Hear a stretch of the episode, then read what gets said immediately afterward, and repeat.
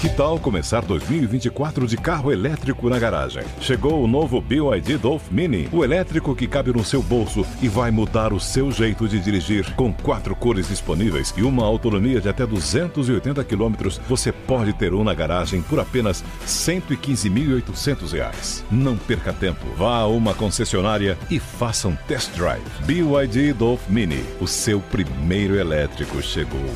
No trânsito, escolha a vida. Hey guys, it is Ryan. I'm not sure if you know this about me, but I'm a bit of a fun fanatic when I can. I like to work, but I like fun too. It's a thing. And now the truth is out there. I can tell you about my favorite place to have fun Chumba Casino. They have hundreds of social casino style games to choose from, with new games released each week. You can play for free anytime, anywhere. And each day brings a new chance to collect daily bonuses. So join me in the fun. Sign up now at chumbacasino.com. No purchase necessary. Group. Void were prohibited by law. See terms and conditions. 18 plus. 3 em 1. Jovem Pan. Olá, ótima tarde para você, minha excelência. São 5 horas da tarde. Eu queria te pedir licença para entrar na sua casa, no seu carro. Está começando o nosso 3 em 1 nesta quinta-feira e a gente vai te trazer muitas informações sobre tudo o que acontece de mais relevante na política nacional. E olha, o presidente do Tribunal Superior Eleitoral, o ministro Alexandre de Moraes, negou o pedido do Partido Liberal para apuração de irregularidades nas quase 300 mil urnas eletrônicas no segundo turno das eleições presidenciais e condenou a coligação do presidente Jair Bolsonaro, composta também pelos partidos progressistas e republicanos, ao pagamento de multa de 23 milhões de reais por litigância de má-fé, quando a justiça é provocada de maneira irresponsável. O magistrado também determinou o bloqueio imediato do fundo partidário da coligação até que a multa seja quitada, a instauração de uma apuração sobre desvio de finalidade e a inclusão de Valdemar Costa Neto, mandatário da legenda, e Carlos Rocha, presidente do Instituto Voto Legal, no inquérito que apura a existência de milícias digitais que atentam contra o Estado Democrático de Direito. O PL informou que acionou a sua assessoria jurídica para analisar a decisão do TSE. A decisão de, Moro... de Moraes ocorre após a apresentação de um relatório do PL em que a sigla aponta supostas inconsistências em seis modelos de urnas eletrônicas com fabricação anterior ao ano de 2020. O general do Exército Roberto Câmara Sena, que comandou as ações militares da Operação Rio em 1994, publicou em redes sociais que considera as atitudes de Alexandre de Moraes como uma ditadura política. A gente hoje vai conversar com o nosso time, nosso trio, Rodrigo Constantino, Jorge Serrão e hoje como comentarista convidado aqui do 3 em 1 nós temos Rodolfo Mari. Seja muito bem-vindo, Rodolfo. Obrigado por ter aceitado o nosso convite.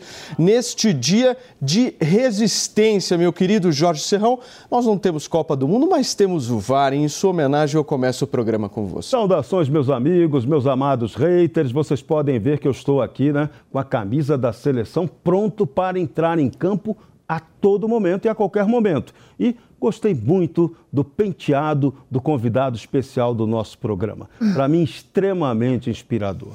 Que o que está acontecendo no Brasil não é digno da gente achar nenhuma graça, infelizmente. A questão institucional vai ficando séria, cada vez mais séria, a cada momento. Muito grave a censura continua comendo solta, isso é um dado assustador. Nós estamos tendo um outro problema muito sério, que é o questionamento do princípio de justiça.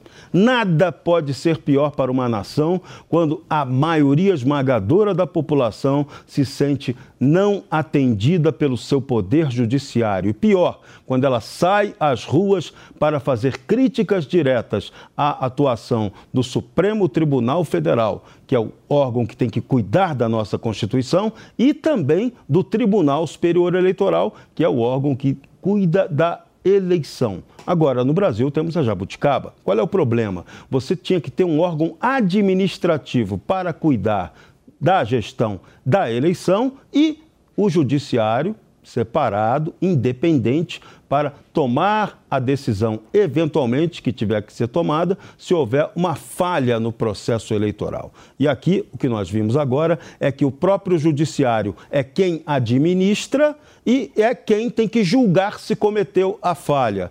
Lógico, é do ser humano.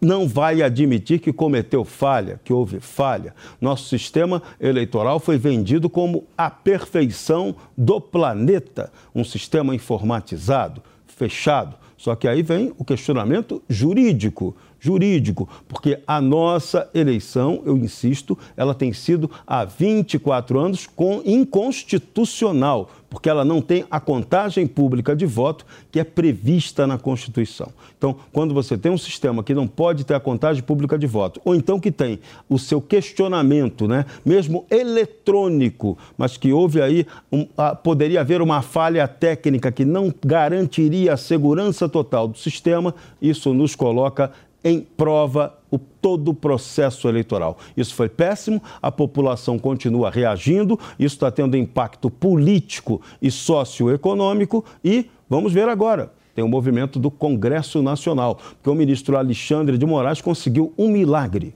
fazer o Congresso Nacional se rebelar no final do ano, trabalhar em novembro e dezembro, em plena Copa do Mundo, para pensar na instauração de uma possível comissão parlamentar de inquérito para avaliar eventuais abusos de poder do Supremo Tribunal Federal ou da Justiça Eleitoral ou até do Judiciário, da juristocracia como um todo. Então, é um Brasil animado em plena Copa do Mundo. Vamos ver se vai ter VAR e qual será o gol contra dessa questão institucional. Rodolfo, a coligação do presidente Jair Bolsonaro foi constituída por três partidos principais aí, o PL, Republicanos e o Progressistas. Hoje nós tivemos a notícia de que tanto Republicanos quanto o Progressistas já saíram dessa história, disseram que não tiveram aí, não deram autorização a todo esse processo e isolaram o Partido Liberal. Como é que você vê isso? Bom, enquanto no Brasil agora se canta moro num país tropical abençoado por Deus e bonito por natureza, a democracia sangra. E o que nós estamos vendo agora é aquele famoso ditado: enquanto o barco afunda, os ratos fazem as festas e saem pela tangente. É exatamente o que está acontecendo. Partidos que eram coligados de confiança do partido do Bolsonaro acaba saindo porque a corda sempre vai estourar para o lado mais fraco. E esses partidos pensando em uma futura política, em uma possível coligação no futuro, óbvio que eles não vão deixar isso passar porque é uma excelente oportunidade futura para esses partidos. O Constantino, tudo também passa pelo recurso do fundo partidário, né? Afinal de contas, os partidos estão muito preocupados com isso. Boa tarde, Paulo. Boa tarde aos colegas de bancada e toda a audiência. Claro, sem dúvida, né? Veja, um sistema que fez de tudo para soltar e tornar elegível o maior corrupto do país. Um sistema que fez de tudo para perseguir Jair Bolsonaro, impedi-lo de governar e depois tirá-lo do poder. Esse sistema está disposto a tudo. É, praticando censura. Hoje tivemos mais um caso. Flávio Gordon, colunista da Gazeta do Povo, com a sua conta do Twitter suspensa, retida por decisão judicial. É, censura à torta e à direita no país, né? É, intimidação e esse tipo de coisa, né? Quer dizer, aperta onde o calo dói, asfixia financeiramente o partido para dar um recado, e aí os outros já né, querem pular do barco para preservar o seu fundo partidário e por aí vai. Então o que nós estamos vendo é muito grave. Eu tenho notado. Rão já mencionou aí a questão da CPI, o Marcel Van Hatten conseguiu as assinaturas, uma conquista importante. Eu tenho notado o tom de reação aumentando porque o Alexandre de Moraes e esse sistema, eles dobram a aposta agora a cada, a cada dia, basicamente. Então, a Bia Kisses, por exemplo, denunciou que ah, o pedido, né, do, o recurso do PL foi, é, caiu na, na Carmen Lúcia. Era uma questão administrativa e ela repassou para o Alexandre de Moraes, por ser administrativo ligado à eleição. Aí ele vai lá e aplica multa, asfixia fundo partidário, inclui inquérito. é o fim do mundo, como a deputada disse. O ministro Mourão, o desculpa, vice-presidente e futuro senador Mourão, subiu o tom, falou que houve uma ruptura democrática e que temos que restaurar a ordem. É, fica só a dúvida de como se faz isso, como ele apela né, dentro das instituições, uma vez que houve a ruptura. Se houve a ruptura, como ele mesmo admite, como é que a gente, pelas instituições, restaura a ordem? Esse é o dilema que assola o país neste momento, né? E, por fim, o próprio deputado Paulo Eduardo Martins, nosso colega aqui, que também mostrou, né? antigamente havia insegurança jurídica. Agora a pessoa tem medo de levar a questão para o Poder Judiciário. você leva uma questão legítima, uma prerrogativa é, do partido fazê-lo, e você é tratado como criminoso. O despacho é muito claro, além da multa ridícula, e 22 milhões de reais não é um número que veio do nada, né? Até isso está sendo feito como deboche, mas é, é, tá, tá, lá escrito, né? Atos antidemocráticos golpistas não serão tolerados. Ué, eu achei que questionar eleição fosse uma prerrogativa do partido. Aliás, Al Gore fez aqui nos Estados Unidos e foi parar na Suprema Corte. Eu não lembro da turma chamando ele de golpista e fascista por isso. É uma prerrogativa. Então, Paulo, as coisas estão de ponta cabeça no Brasil é, há muito tempo já, né? E eles estão abusando e passando de todos os limites. Resta saber quem é que vai conseguir colocar um freio nesse sistema que abusa tanto do poder. Tudo bem, Serrão, já que o Constantino citou essa questão da multa, que conta é essa que o Alexandre de Moraes fez para chegar nesses 22 milhões de reais? Porque nas redes sociais muita gente compreendeu isso como uma espécie de provocação. É, um 22, quase 23. Primeiro que há um exagero na aplicação dessa multa que ficou bem evidente. Por que pegar tão pesado contra o partido, contra o Partido Liberal, e ainda mais incidindo isso sobre o fundo eleitoral? Tem uma questão. Pela regra do fundo eleitoral, até pela regra eleitoral, tem jurisprudência no Tribunal Superior Eleitoral, esse fundo ele é impenhorável. Ou seja, o ministro Alexandre tomou uma decisão que fere a própria jurisprudência do Tribunal Superior Eleitoral, da própria regra, da lei em vigor. Então temos aí uma quebra. Outra questão que foi muito colocada, até foi bem colocada pela deputada federal Bia Kicis, que entende bastante de burocracia, entende de legislação, é que Alexandre, o trâmite não foi o trâmite usual. Caiu para Mar para a Carmen Lúcia e de repente foi parar para o Alexandre e tomar uma decisão que foi o quê? Administrativa ou judicial? Essa é questão. O confundiu-se, e esse é o nosso problema. Nós temos uma justiça eleitoral que se confunde o momento em que ela é administrativa ou que ela é eleitoral. Do ponto de vista administrativo, não caberia aplicar multa tão pesada ou esse tipo de condenação seria uma coisa penal. Aí virou penal, mas o que é administrativo, o que é penal? Entra aí, fica evidente aí a insegurança jurídica. E esse aqui tem sido o grande drama do Brasil nos últimos tempos, da nossa juristocracia, que eu digo sempre aqui ela é especializada em praticar o rigor seletivo para punir os inimigos, ou ela também é craque, e hoje é dia de falar dos craques, né? Em aplicar o perdão conveniente quando interessa salvar a pele dos amigos. E nós sabemos qual foi o grande amigo beneficiado nessa história toda. Rodolfo, como é que você enxerga a reação porque nós noticiamos aqui nessa semana justamente esse pedido é, de ação do Partido Liberal, a resposta muito rápida do ministro Alexandre de Moraes, a coletiva do uh, presidente do PL, Valdemar da Costa Neto, e algumas horas depois, essa nova reação do ministro Alexandre de Moraes. E agora? Bom, a gente está vendo um, um, exagero de poder como nunca se viu na história da humanidade, talvez. Talvez nem Nero tenha tido tanto poder quanto está tendo esse Alexandre de Moraes. É uma piada com o povo brasileiro o que está acontecendo.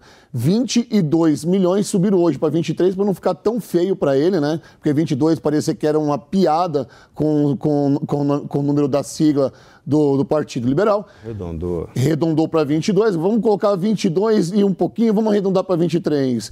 O que a gente, eu, eu, fico imaginando como que ele conseguiu chegar nesse número tão rápido, se ele deu um prazo de 24 horas e menos de 24 horas, foram 17 horas, já saiu a, a sentença intensa e ele já colocou rapidamente o número da mesa, exagerado, não sei de onde ele tira essas, essas coisas da cabeça dele, mas é uma piada com o povo brasileiro. É, ele está ali exercendo um poder que ele nem poderia. Como que as coisas caem no colo dele? Existe um ditado é, muito famoso que fala que prego que se destaca acaba levando martelada. E o que ele pode estar fazendo para o futuro dele é cavando a própria sepultura, porque ele não está conseguindo criar as amizades que serão necessárias dessa vez para o futuro dele. Porque já que a política é jogo, ele não está sabendo jogar no momento, ele está exagerando nos seus poderes e isso está acabando com a democracia, que, mais uma vez, eu repito, está sangrando.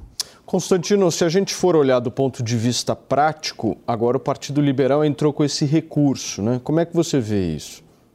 Paulo, eu vejo como uma espécie de última medida pelas vias institucionais. Tem muita gente, inclusive esses que estão na, nas ruas, né, que concordam com essa análise feita pelo Rodolfo, por exemplo, e, e percebem que o lado de lá, leia-se Alexandre de Moraes, né, partiu para o tudo ou nada. E eles acreditam que nesse xadrez, digamos assim, né, o lado patriótico, o lado decente, o lado que quer jogar dentro das quatro linhas do, da Constituição, ele precisa esgotar todas as alternativas pelas vias institucionais. Então o PL apresenta um recurso, ele imediatamente, né, de forma muito célere e suspeita, ele já é rechaçado. Em vez de rebater, do ponto de vista técnico, o que um, uma empresa de auditoria com um especialista do ITA apresentou de problemas ou supostos problemas técnicos, que aí seria uma discussão técnica. Não, ele parte para intimidação, congela o fundo partidário, multa 22 milhões de reais, chama de criminosos, a imprensa, velha velha imprensa compra essa narrativa, né? Um bando de jornalista pseudo-liberal, pseudo-moderado hoje aplaudindo esse grau de arbítrio, falando quem mandou ser golpista. Já tem um na CNN Brasil dizendo que não pode contestar a eleição. E olha que era um cara que acompanhava os Estados Unidos. Ele sabe que o Al Gore, por exemplo, fez isso e não foi tratado como fascista e golpista. Então, essas pessoas estão querendo ver eh, na cabeça delas, eu não sei se elas estão certas ou não, esgotar-se todos os caminhos possíveis dentro das instituições. E aí o PL vai recorrer, vai ser ignorado. E aí? Aí é que vem a questão, Paulo, que está tirando o sono de todo mundo. Né? Uma vez que acabou e ficou muito claro que não tem jeito, o que, que acontece? Ninguém sabe. Eu desconfio de quem diga é, sabe. Alguns depositam as esperanças todas nos homens fardados, né, que estão atentos, que já se manifestaram alguns deles. Outros acham que isso é uma ilusão, que não tem o que sair da caserna para salvar o Brasil nesse momento. E aí, se for isso mesmo, viramos uma ditadura assumida. Pronto. Aí manda quem pode, obedece quem tem juízo. E aí vem o drama. Estou aqui, vou chamar o VAR. Por favor. Mas vamos lá. Chamar o VAR para quem? Quem é o VAR dessa história? Somos nós, a população? É, são os militares que tem alguns, estão alguns aí invocando? É o Supremo Tribunal Federal, que talvez em última instância quem devesse tratar também dessa questão, porque, vamos lá, tem uma questão de direito muito básica. O ministro Alexandre de Moraes, nessa sentença ultra rápida que ele deu, ele exagerou demais na dose. Chamar de litigância de má-fé a ação que foi movida pelo PL, primeiro que é o seguinte, não foi uma ação, foi um recurso extraordinário. O que o Partido Liberal pediu ao Tribunal Superior Eleitoral é que o tribunal se reunisse e desse explicações oficiais sobre um apontamento técnico, que os técnicos do próprio tribunal do TSE também se debruçassem sobre aquilo que foi apresentado. É dado concreto, técnico, feito por cientista, por gente que é séria, considerada séria no mundo acadêmico. Então, não pode chamar isso de litigância de má-fé. Além disso, a própria Constituição brasileira e qualquer lugar em que vigore o Estado de Direito, você não pode pode jamais impedir que ninguém recorra ao judiciário para tentar ressarcir, se recuperar de algum direito que foi violado. E nesse caso, não tem litigância de má-fé, porque o PL não está claro, está claro naquele documento que não tem má-fé nenhuma. Então, a própria, a própria sentença do ministro Alexandre de Moraes, que parece uma sentença monocrática, essa sentença precisa ser analisada com toda urgência pelo plenário do Supremo Tribunal Federal. Isso tem que ser debatido entre os ministros da Corte não é possível que todos os ministros concordem com isso que aconteceu. É absolutamente atípico. Tá? O judiciário tem que sim, ele existe para isso. Aí, de novo, volta o paradoxo da justiça eleitoral. Ela é administrativa ou ela é justiça por justiça? Esse, esse, é o problema da nossa jabuticaba. Tinha que ser um órgão administrativo e você ter a justiça livre, independente, com toda a segurança para tratar da questão com todo o equilíbrio e toda a independência. Agora, quando você tem o próprio juiz que vai avaliar a própria causa na qual ele é interessado, que ele é o gestor da operação, vejam, isso é de uma gravidade, isso é de, um, isso é de uma estupidez. Os nossos parlamentares não atentaram para isso. Nossos membros do Poder Executivo não atentaram para isso lá atrás. Esse problema vem de antes da eleição. De antes da eleição, a gente já estava falando disso aqui e ninguém deu bola. Então, na hora que estoura o problema, aí filho feio não tem pai, não tem solução. Mas a gente vai ter que encontrar uma solução e o Congresso Nacional, a solução tem que ser política. O Congresso vai ter que rever toda essa legislação nossa, que ela está completamente inadequado para um país que quer ter Estado de Direito e que quer ser chamado de democrático. O Brasil hoje não dá para ser chamado de democrático com esse sistema institucional débil que a gente tem. É isso, Rodolfo? É isso, eu faço das, das palavras dos meus amigos aqui concordo em 100%, ainda acrescento. É, nós vivemos um, num, num país que jamais se viu 58 milhões de pessoas não engolindo uma eleição fraudulenta como foi essa. Nunca se viu uma pessoa voltar do Olimpo, sabe, e ser enaltecido e ser endeusado como está acontecendo. Só que, até então, as pessoas achavam que o presidente do Brasil é quem mandava no Brasil. Rodolfo. Claro. Desculpa interromper. Não, vamos lá. Gol do Brasil. Temos que comemorar, afinal de contas, uma notícia todos boa. brasileiros. Vamos nessa 1 a 0 contra a Sérvia. Por favor, vamos retomar ao debate político. Por favor, Rodolfo. Okay. Desculpa interrompê-la. Não, só a emoção, eu, às vezes, ela fala um pouco. Uma notícia boa era merecida aqui. Gra graças a Deus por isso. Mas retomando um raciocínio. É, nós estamos vendo agora uma pessoa que está em xeque a todo momento, querendo evidência, chamada Alexandre de Moraes, com um poder que ninguém imaginava que um, um, uma pessoa do Supremo, um ministro, teria tanto poder para influenciar as eleições dessa forma. Eu ainda, como cidadão, e exerço o meu direito de cidadania, exerço minha função de cidadão, eu não consigo entender, assim como 58 milhões de pessoas também não conseguem entender essas eleições como que nesse essa arbitrariedade em alguns pontos jurídicos foi capaz de eleger uma pessoa que estava há meses atrás é, impossibilitada, eu tomar cuidado com as minhas palavras aqui, impossibilitada de estar nesse pleito político e hoje ele é candidato e foi eleito, ok?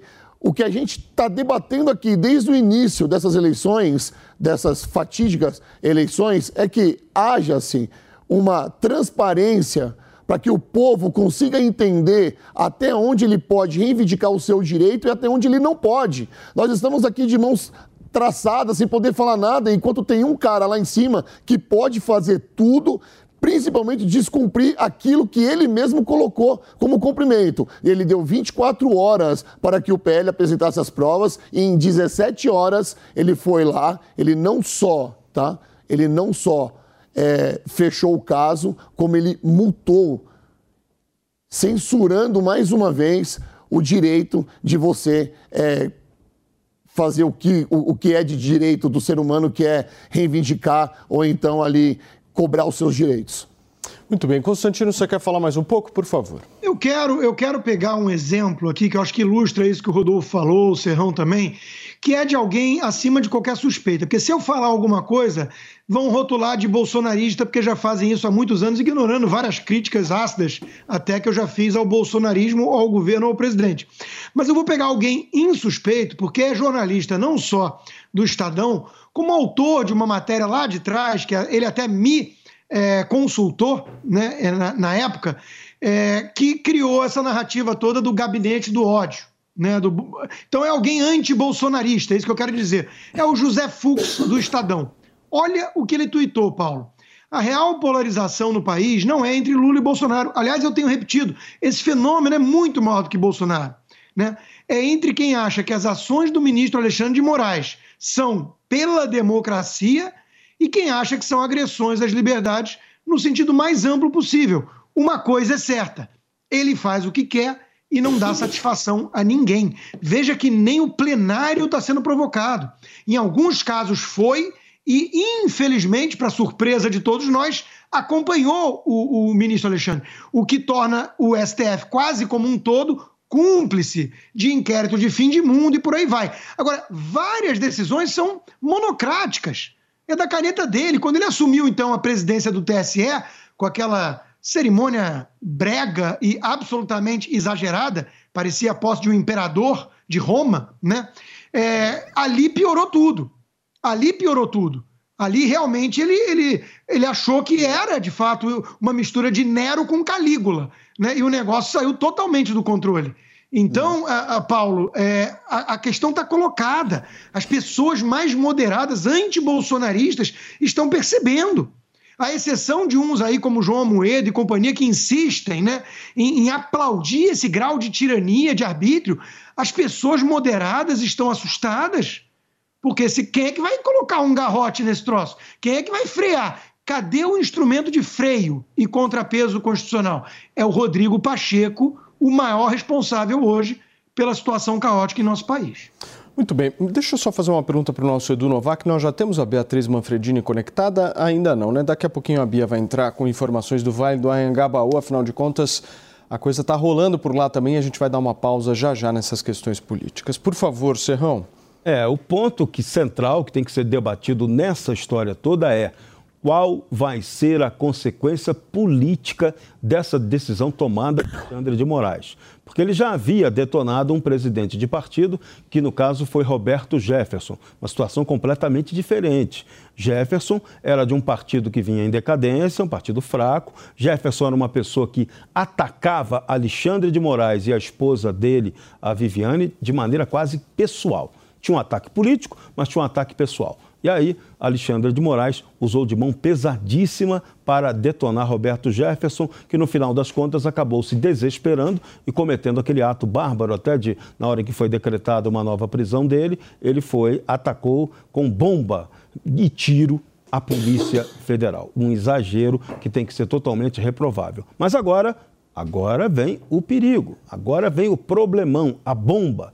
Alexandre de Moraes, que se considera bastante poderoso e tem demonstrado muito no exercício do poder, ele colocou, incluiu no inquérito das mídias digitais, das fake news, o Diaba 4, ninguém sabe que inquérito é esse, o presidente do Partido Liberal, Valdemar da Costa Neto.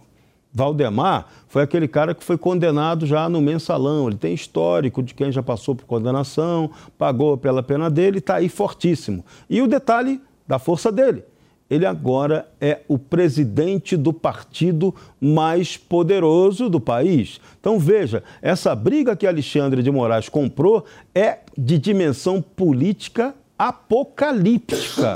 É grande, é uma briga que será que ele tem costado para aguentar essa briga? Alexandre de Moraes é um morro ou por trás dele tem uma montanha que lhe garante sustentação? E ele tem que pensar no seguinte: Morros e montanhas têm altura, têm poder, mas e se a placa tectônica embaixo deles é, tiver um problema, der uma estremecida, o que, que acontece? E a placa tectônica é o povo brasileiro que não está gostando nada do que está acontecendo, essa crise institucional que é a uma das piores da nossa história.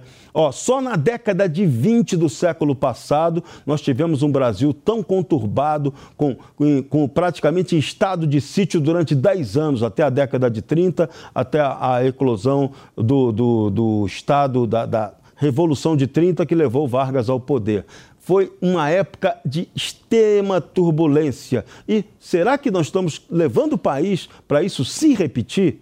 Isso é muito grave e o ministro Alexandre de Moraes e todos os membros do Supremo Tribunal Federal deveriam estar pensando com todo o cuidado possível nesse risco institucional de esgarçamento da ordem no Brasil. Uma rápida pausa aqui nessas questões políticas que a gente está discutindo para darmos uma olhadinha como é que está a animação da torcida brasileira no Vale do Anhangabaú, aqui em São Paulo. Está rolando o jogo Brasil e Sérvia que acontece agora no Catar. E quem fala lá do Vale do Anhangabaú ao vivo, daqui a pouquinho, Daqui a pouquinho nós temos o nosso David de Tarso, que vai entrar ao vivo. Ele está lá no meio da torcida para poder trazer um pouquinho para a gente as atualizações do que. Aliás, as festas acontecem em todo o Brasil, não apenas no Vale do Anhangabaú, mas na praia de Copacabana, tem no Pelourinho também, em vários municípios aí e capitais aqui brasileiras. A gente vai trazer, vejam só as imagens, nós já temos aqui imagens ao vivo do Vale do Anhangabaú aqui em São Paulo, tomado por milhares de pessoas acompanhando nesse momento o jogo entre Brasil e Sérvia. As imagens que você acompanhou agora são imagens ao vivo. Daqui a pouquinho o David de Tarso entra ao vivo para trazer mais informações e atualizações para a gente por aqui. Por favor, Rodolfo, você gostaria de fazer algum complemento nessas falas que o Serrão trouxe? Fica à vontade. Ah, é, é uma honra né, participar com pessoas que não são fanáticos políticos aqui como Constantino, como o Serrão, é, a discussão ela fica num nível bom e agradável para discutir os, os verdadeiros problemas que a gente está enfrentando nessa política. Né? O ministro Alexandre de Moraes, eu, eu, tenho uma frase muito legal do livro de Napoleão Bonaparte que fala que é, não interrompa o seu inimigo quando ele estiver cometendo um erro. Então, assim, cara, eu não creio, eu creio, na verdade, que todos os outros ministros que estão calados nesse momento estão deixando o Alexandre se destacar. Porque uma hora, uma hora, essa corda vai romper. E ele vai ter que assumir a responsabilidade dessas maluquices que ele está fazendo com o povo brasileiro. Olha só, Constantino, você quer finalizar esse assunto que eu queria falar um Quero, pouquinho da CPI ponto, eh, que o deputado Marcel Van Hatten está propondo? Esse ponto que o Rodolfo traz é muito interessante porque é um grande debate que acontece. É se tem alguém por trás do, do Alexandre. As pessoas pensam assim: o cara não faria tudo que ele está fazendo de maneira tão escancaradamente autoritária e ilegal se ele não tivesse o respaldo de muita gente poderosa do sistema. Então, esse é um dilema muito interessante. Né? É, talvez ofereçam em algum momento.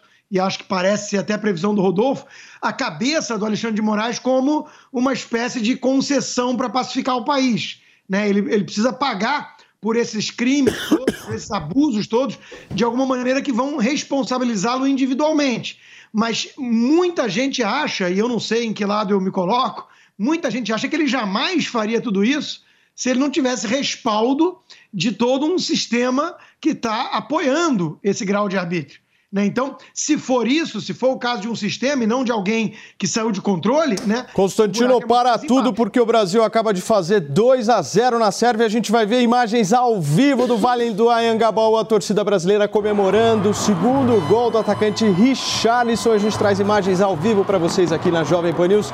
O povo brasileiro em festa 2 a 0 Brasil na Sérvia, diretamente tá do Catar. Vejam só o Vale do Anhangabaú abarrotado, tomado de gente e gente muito feliz com essa vitória parcial do Brasil até o momento. Estamos aí com 73 minutos. Vamos girar um pouquinho, Eduardo Novak, em vários municípios aí do Brasil. Eu quero ver o Rio de Janeiro, nosso querido Rio de Janeiro do Constantino, do Serrão, porque Copacabana também não faz feio e tá lotada de gente feliz da vida com esses dois gols que o Richarlison fez agora há pouco nessa estreia da seleção brasileira lá no Catar. O jogo Brasil e Sérvia ainda acontece, falta pouquinho para acabar, mas a gente já está garantindo os três primeiros pontos de uma jornada aí de sete jogos. O primeiro jogo, ao que tudo indica, já foi vencedor. Faltam seis para a gente conseguir conquistar o tão sonhado Hexa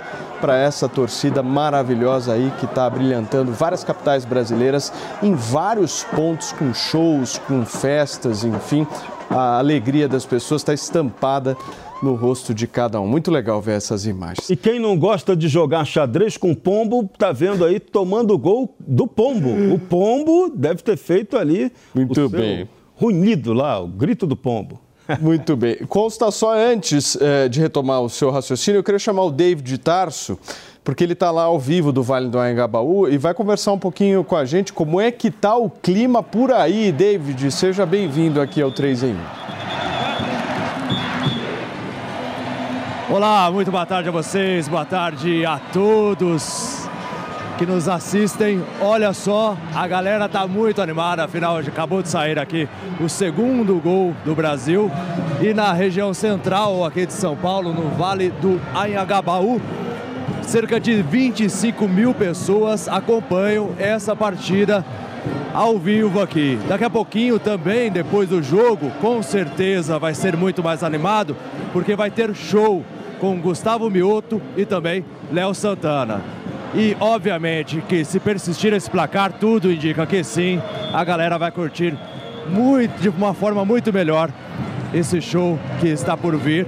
E afinal, o Brasil já estreando aí com o pé direito na Copa do Mundo. Eu volto com vocês no estúdio. É isso aí, David de Tarso trazendo informações de como é que está a mobilização das pessoas lá no Vale do Anhangabaú, aqui em São Paulo. A população absolutamente mobilizada e feliz com essa primeira vitória do Brasil. Vitória parcial, sem colocar antes né, Constantino? Porque dá azar esse negócio de cantar a vitória antes da hora, certo? Vamos retomar a nossa conversa aqui, por favor. Do que, que nós estávamos falando ah, eu mesmo, tinha finalizado minha... Eu fiz um comentário sobre se o Alexandre de Moraes faz as coisas que ele faz sozinho ou se tem um respaldo do sistema, que seria algo muito mais profundo e problemático para o país, né?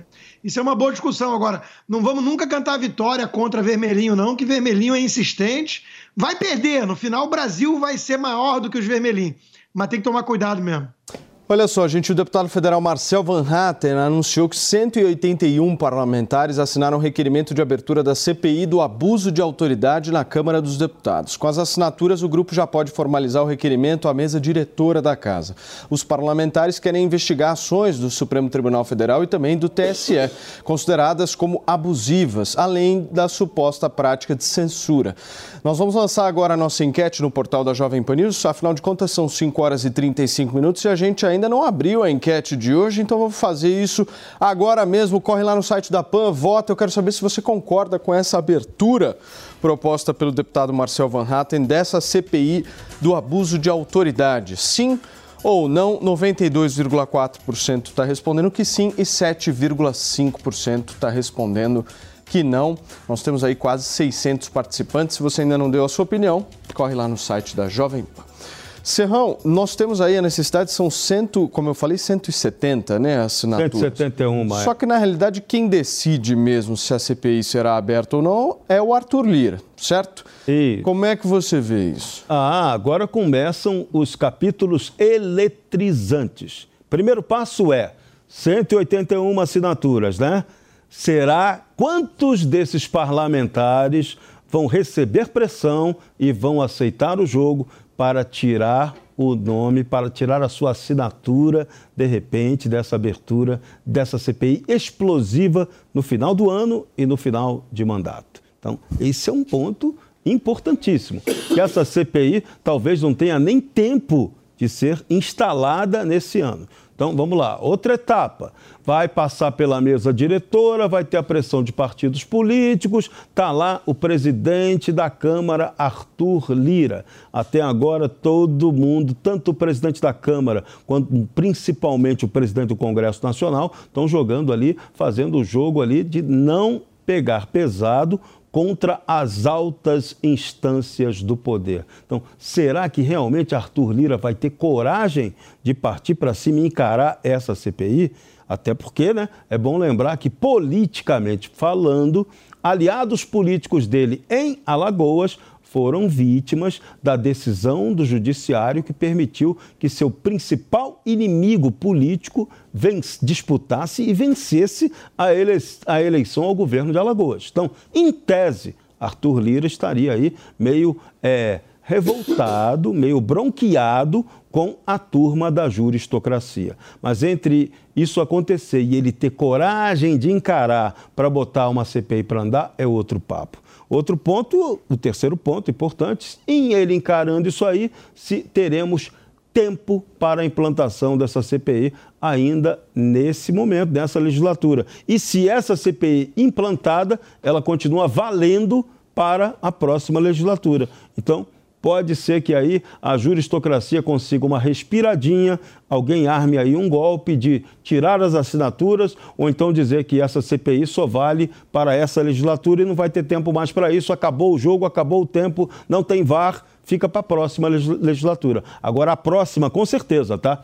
Essa vai instaurar uma CPI, sim. Então, pode ser que essa CPI tenha muito mais um efeito agora simbólico no recolhimento da assinatura dela do que o tempo efetivo para agir. Tempo para agir imediato, eu acho que não tem, não. Você concorda, Rodolfo, com a análise do Serrão? Sim, concordo. Ele tocou em dois pontos aqui muito interessantes. Primeiro é o tempo, né? Porque eles têm até 120 dias para colocar essa questão para frente. E depois pode ser prorrogável para mais 60. Ou seja, nós estamos a 25 dias do final do ano. Tempo já é uma coisa que nós sabemos que não teremos, ok?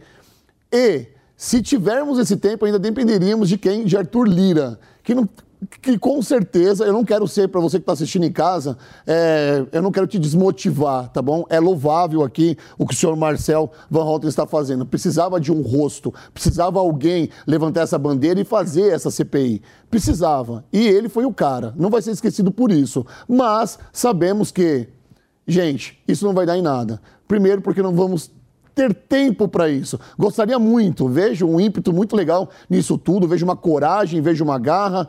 Você tocou, Serrão, também no ponto importante, falando que quem será que vai sofrer pressão para tirar os nomes ali na hora de assinar de verdade, né? Eu creio que eles nem vão precisar. Talvez 50% dessas pessoas que assinaram ali, que tiveram as suas assinaturas colhidas, já sabem que não teria tempo hábil para isso. Então, não vão se comprometer. Essa é a minha opinião. Constantino, mas são 170 parlamentares num momento de transição, né? Isso demonstra um pouco do cenário político aí dessa próxima legislatura. É, tem tudo isso que eles falaram, tem um valor simbólico. O Marcel Van Hatten vem subindo o tom, inclusive em entrevista ao nosso jornal Jovem Pan, respondendo uma pergunta minha nessa quarta-feira. Ele disse com todas as letras em tom de desabafo que o Brasil vive uma ditadura já né? Ele atestou isso sob a visão de cientista político que ele é e de parlamentar que ele é, né? E, e é isso mesmo, ele está fazendo o possível para um representante do povo né, diante dessa situação. Cada um tem que fazer a sua parte. O mínimo que se espera do parlamento é pressionar os seus líderes, os seus presidentes, né, em relação a escancarar o absurdo que vivemos, porque a normalização é um convite ao abuso ainda maior, a virar Venezuela amanhã. Então tem que mostrar resistência, assim como o senador Girão e o Heinz e outros também fizeram bem em entrar com um pedido de impeachment do ministro Barroso, que é alguém que jantou com, almoçou, jantou com o Zanin, aquele que leva o Gilmar Mendes às lágrimas, né, de, de tão bela defesa que ele fez do Lula, e depois vira para um cidadão brasileiro em Nova York que, que educadamente pedia explicações, é, transparência e chama de mané e fala perdeu o mané numa mola. Quer dizer, isso é, isso é coisa de um.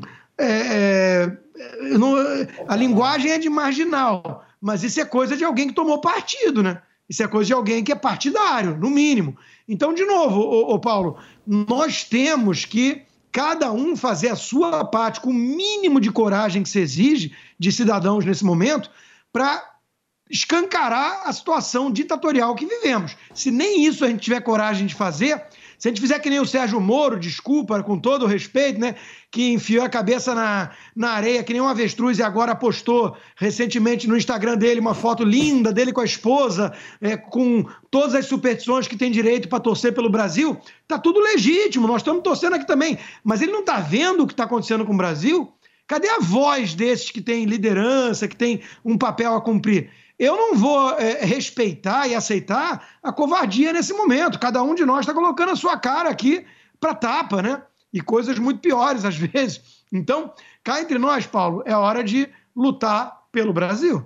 E deixa eu dar um spoiler aqui rapidinho. Daqui a pouco no programa Pingos nos Is, a partir das 18 horas, campeão de audiência, uma entrevista exclusiva com o deputado Marcelo Van Hatten e vai explicar todos os detalhes sobre esse pedido da CPI que tem extrema importância para o país. Serrão, já que você citou isso, daqui a pouquinho às 6 horas da tarde, o nosso Dani Caniato, Daniel Caniato, vai contar para a gente é, um pouquinho de como será essa edição dos Pingos nos Is de hoje. Certo, Dani? O Serrão falou que vai ter entrevista com o deputado Marcel Van Hatten, é isso mesmo? É isso, Paulo Matias, amigos do programa 13 em 1, mas o Serrão está muito bem informado. Como é que ele descobriu, hein? Ô Serrão, você tá demais, hein? É jornalista mesmo. Bem, daqui a pouco informação, notícia em Os Pingos nos Diz, como vocês disseram. Vamos continuar repercutindo esse pedido de abertura de uma CPI, Comissão Parlamentar de Inquérito, para apurar episódios de abuso de autoridade de integrantes do Poder Judiciário. Entrevista especial com o deputado Marcel Van Hatten, do Partido Novo do Estado do Rio Grande do Sul. Ele vai falar justamente sobre esses episódios que justificam esse pedido de abertura de uma comissão parlamentar de inquérito. Claro que a gente vai tratar também dos desdobramentos daquela multa que foi imposta pelo TSE ao PL, que beira 23 milhões de reais. Então, Tá feito o convite, eu conto com você, sempre com a análise do time de comentaristas aqui do programa Os Pingos nos Is, José Maria Trindade, Fernão Lara Mesquita, Roberto Mota e o Coronel Gerson. Eles estarão aqui nessa edição especial. Coladinho com o programa 3 em 1. Claro que eu conto com a audiência de todos vocês. Paulo, grande abraço. Muito bem, Dani. Tá aí às 6 horas da tarde começam os pingos nos is aqui na Jovem Pan News e o Dani vai comandar aí junto com toda a turma. Olha só, gente, as falas do presidente eleito Luiz Inácio Lula da Silva a respeito da economia, enfim, do que ele fará dentro uh, dessa questão envolvendo o mercado financeiro tem repercutido bastante. A nomeação de Guido Mantega, inclusive para atuar na equipe de transição dos governos, a sua objeção ao nome de Ilan Goldfan à presidência do BID e a PEC da transição trouxeram uma certa reprovação do mercado financeiro nessa largada, nesse início aí do futuro governo. O presidente da Associação Nacional das Instituições de Crédito, Financiamento e Investimento, Luiz Eduardo Carvalho, diz que é hora da descida do palanque da eleição. O ex-ministro da Fazenda, Pedro Malan, ressalta que o apoio dos economistas dado a Lula no segundo turno das eleições estava condicionado ao equilíbrio fiscal. Por meio de nota, o Banco Central afirmou que a quebra de confiança no regime fiscal pode impactar na estabilidade do setor financeiro no próximo mandato presidencial. Segundo o relatório da instituição, a expansão dos gastos públicos pode levar as expectativas para a inflação e ter reflexos no sistema financeiro. A piora no cenário analisado pelo Banco Central se dá depois do governo eleito de Lula negociar a aprovação da PEC Fura-Teto. Constantino, estamos aí praticamente no final de novembro, temos aí o início de dezembro sem ainda nenhum tipo de indicação em relação a quem será o próximo ministro da Economia. Você acha que o Lula vai esticar essa história até o final? Acho que sim, né? Agora, de novo, né? Eu ficaria muito surpreso se não viesse um nome horroroso, né? Tipo Fernando Haddad da vida. Se viesse Armínio Fraga, Meirelles, aquilo que eles, tucanos, esperam, né, para ter feito L antes, é, eu ficaria muito surpreso, né? Então, assim, Paulo, é, é, isso é uma, é uma tragédia anunciada. Nós estamos vendo um filme de terror em câmera lenta, já fiz essa analogia aqui.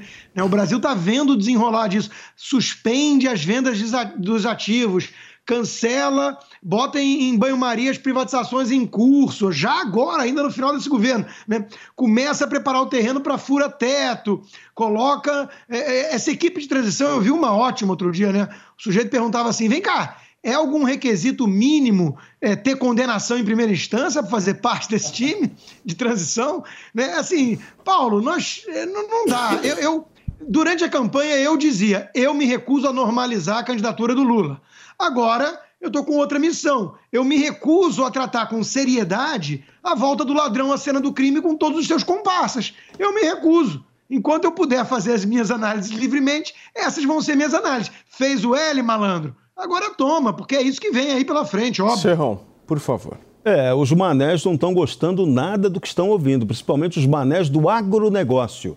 Eles já ouviram do presidente Lula, já ouviram de vários integrantes dessa caravana furacão da transição, da transação, de que o agronegócio brasileiro tem alto risco de ser taxado. Vão aplicar IOF sobre exportação, penalizando aquele que é o, a ponta da economia brasileira, o setor mais dinâmico. Então veja, se você, quando você esculhamba o agronegócio, você está provocando recessão econômica de imediato. Você está freando o crescimento, você está cometendo injustiça contra uma classe produtiva por reacionarismo político, por, por vingança política, só porque esse setor do agro apoiou o governo Jair Bolsonaro, o próprio Jair Bolsonaro. Então, é, essa lógica não é a melhor das lógicas. E o agronegócio está reagindo. É ele quem está batendo politicamente do presidente Lula. Então, vai ser muito interessante verificar qual vai ser o desfecho desse conflito.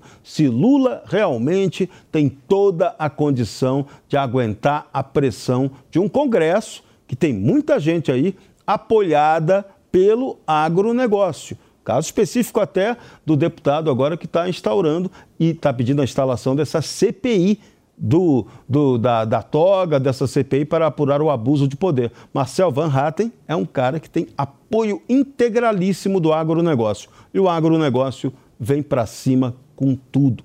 Pode esperar para ver. Você, Rodolfo. É, eu volto um pouco na questão da economia, porque o que a gente viu aqui nesse ano Aliás, né, todo ano que tem um PT no, na, na, candidatura, a gente vê algumas falácias milagrosas aí que eles colocam para sulpiar e, e tentar colocar na cabeça daqueles daquelas pessoas menos favorecidas. Como, por exemplo, se preocupar com picanha e cervejinha, sabe? E agora, quem é que vai pagar picanha e cervejinha se não tem dinheiro?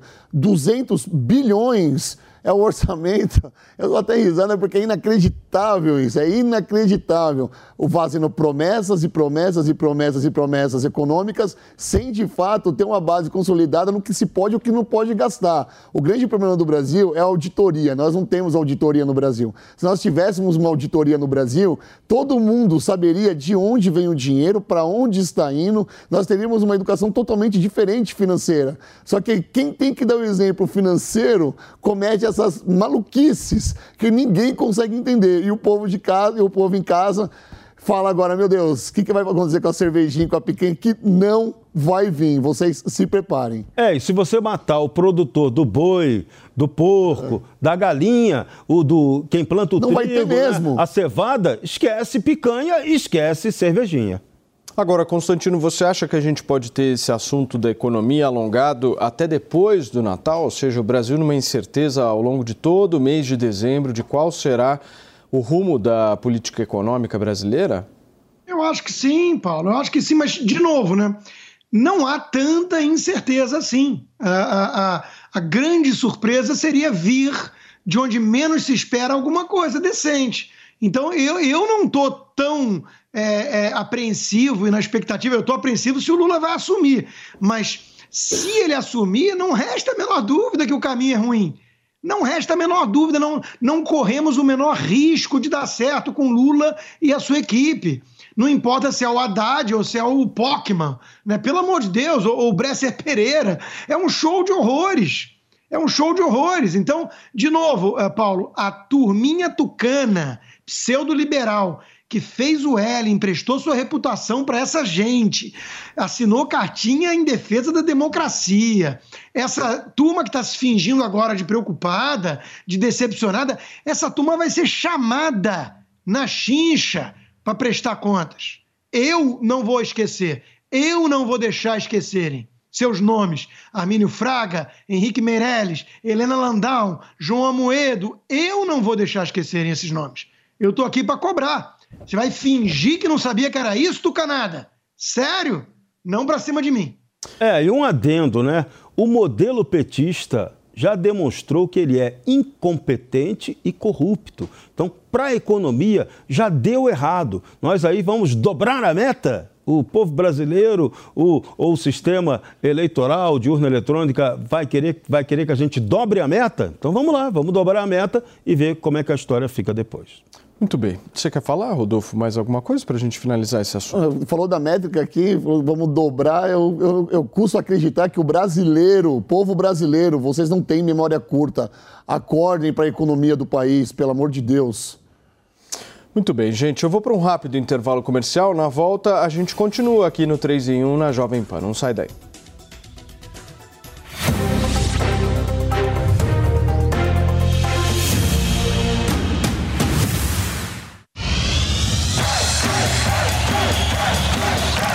Sobre a Copa do Mundo você acompanha aqui na Jovem Pan News. Jovem Pan! No Bate Pronto tem opinião e debate todos os dias ao meio-dia. Brasil sair de campo, você vem com a gente no Canelada Especial Copa do Mundo.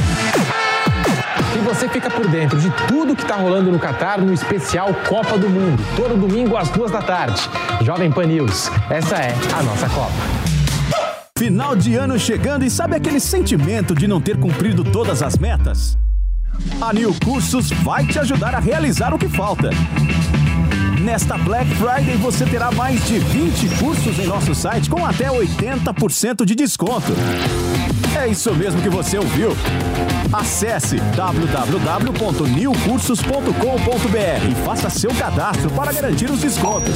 É a New pensando no seu futuro. Baixe App News, seu canal direto com a informação. É grátis. Quer curtir toda a emoção do Mundial? Na dúvida, vai de bob.com. Copa do Mundo chegou e o Vai de Bob é seu parceiro para fazer aquela fezinha. O site é simples e intuitivo e oferece as melhores cotações do mercado.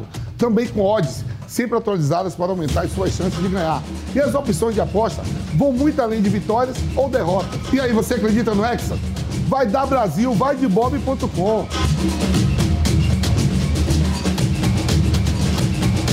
Sabia que o melhor restaurante do Brasil também é o melhor em gestão e em atender seus clientes? Só neste ano, o Coco Bambu recebeu dois prêmios: o de empresa com melhor gestão, pela Deloitte, e o de restaurante com melhor avaliação do público, pela NPS Awards. Além disso, fomos mais uma vez auditados e aprovados com excelência pela PwC. Conquistas como essas nos deixam orgulhosos dessa caminhada que fazemos ao seu lado. Coco Bambu, o melhor restaurante. Muito bem, são 5 horas e 54 minutos. Nós estamos de volta nesta quinta-feira. E olha, gente, os economistas Nelson Barbosa e Guilherme Melo, que integram o grupo técnico de economia da equipe de transição, tiveram hoje uma reunião com o ministro da Economia, Paulo Guedes. Segundo especialistas, as partes possuem convicções econômicas radicalmente opostas. Na semana passada, durante um evento da Secretaria de Política Econômica, Paulo Guedes fez uma série de ataques a Lula e disse que a equipe precisa trabalhar, meu querido Constantino. Mais uma fala aí do Paulo Guedes. Ah, o, o, ministro Paulo Guedes trabalha e muito. Aliás, Paulo, não sei nem se eu posso revelar isso aqui, porque ele não me autorizou nem nada. Mas esses dias ele me mandou uma mensagem elogiando meu último livro, que nós temos o curso pela New Cursos, Pensadores da Liberdade, que é um tijolo, acho que é o meu maior livro. Né? E eu fiquei pensando assim, como é que esse sujeito arrumou tempo para ainda ler meu livro? Né? E ele leu mesmo. Então, esse é o cara que mais trabalhou no Brasil nos últimos quatro anos. E ele está apontando aí para uma característica que ele conhece do lado de lá. Agora, veja, em se tratando de petistas, Paulo, eu prefiro que não trabalhem. Quanto mais produtivos eles forem, mais desgraça eles produzem. Rodolfo, por favor. Que daria, isso é um poema. Quanto mais produtivos eles forem, eu não preciso nem falar, porque eu vou na palavra dele, eu vou na onda dele, cara. Eu fico com você nessa, tá bom, Constantino? Não, mas se você quiser falar, fica à vontade. A gente gosta aqui que é. fale. Pode falar, Rodolfo. É, é um absurdo ver algumas coisas assim. Cara, eu prefiro também que eles sejam improdutivos e prefiro me resguardar nisso. Serrão, o tempo é o, é o senhor das coisas. Vamos lá, Serrão. Nesse pretório excelso programa jornalístico, eu também acompanho o voto dos relatores. O PT trabalhando é a desgraça para o país. E olha só, gente, o governador eleito em São Paulo, Tarcísio Gomes de Freitas, definiu os nomes de integrantes que vão compor a sua equipe de transição aqui no estado. E o anúncio foi feito pelo coordenador geral da equipe de transição, Guilherme Afif Domingos. Os escolhidos serão divididos em oito grupos de trabalhos, além de coordena da coordenação geral, somando aí cerca de 100 integrantes. Entre os nomeados, o destaque já para os nomes conhecidos, como por exemplo o de Felipe Sabará, que integra a equipe de desenvolvimento social, mulheres e direito da pessoa com deficiência, Malren Maggi, Valéria Bolsonaro e Renato Feder, que será o novo secretário de Educação no grupo de Educação, Cultura e Esporte, e o vice-governador eleito Felício Ramu e ex-candidato ao governo de, de, do Estado de São Paulo, Vinícius Poit, na área de gestão de desenvolvimento econômico, ciência, tecnologia e finanças. Com o início da transição em São Paulo, Tarcísio de Freitas confirmou a escolha de Feder, como eu mencionei aqui, para a Secretaria de Estado da Educação. Você não gostou muito dessa escolha, né, Constantino? Não, eu não conheço direito o histórico, mas me lembraram lá no Paraná. Eu acho precipitada essa sua fala, hein?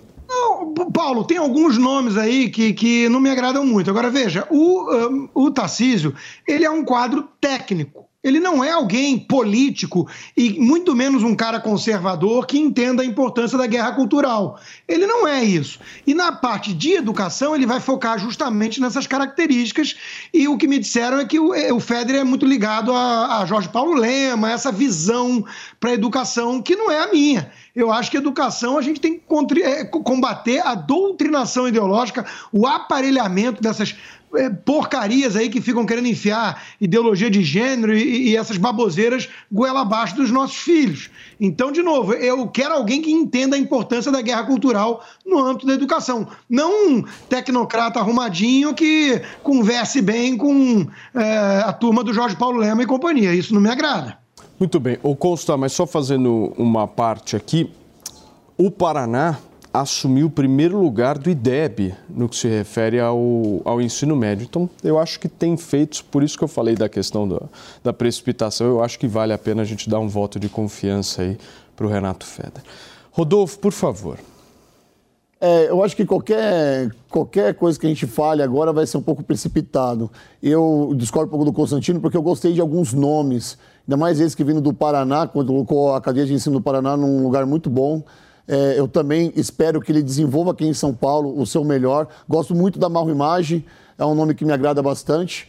E agora é dar tempo, né? Vamos, vamos dar tempo para esse corpo né, que está chegando agora aqui na cidade de São Paulo, na maior economia do nosso país, para ver qual vai ser o desempenho deles. Lembrando que São Paulo está na cola e vai cobrar também, caso eles não façam aquilo que a gente deseja. Serrão, vou te dar um tweet, querido, por favor. Grande desafio da educação aqui em São Paulo será enfrentar o sindicalismo que bastante atrasou o ensino aqui no estado. Vamos dar uma olhadinha no resultado parcial rapidamente, Edu, da nossa enquete que hoje perguntou a vocês se vocês são a favor da abertura dessa CPI de abuso de autoridade. 94% está respondendo que sim e praticamente aí 6% está respondendo que não.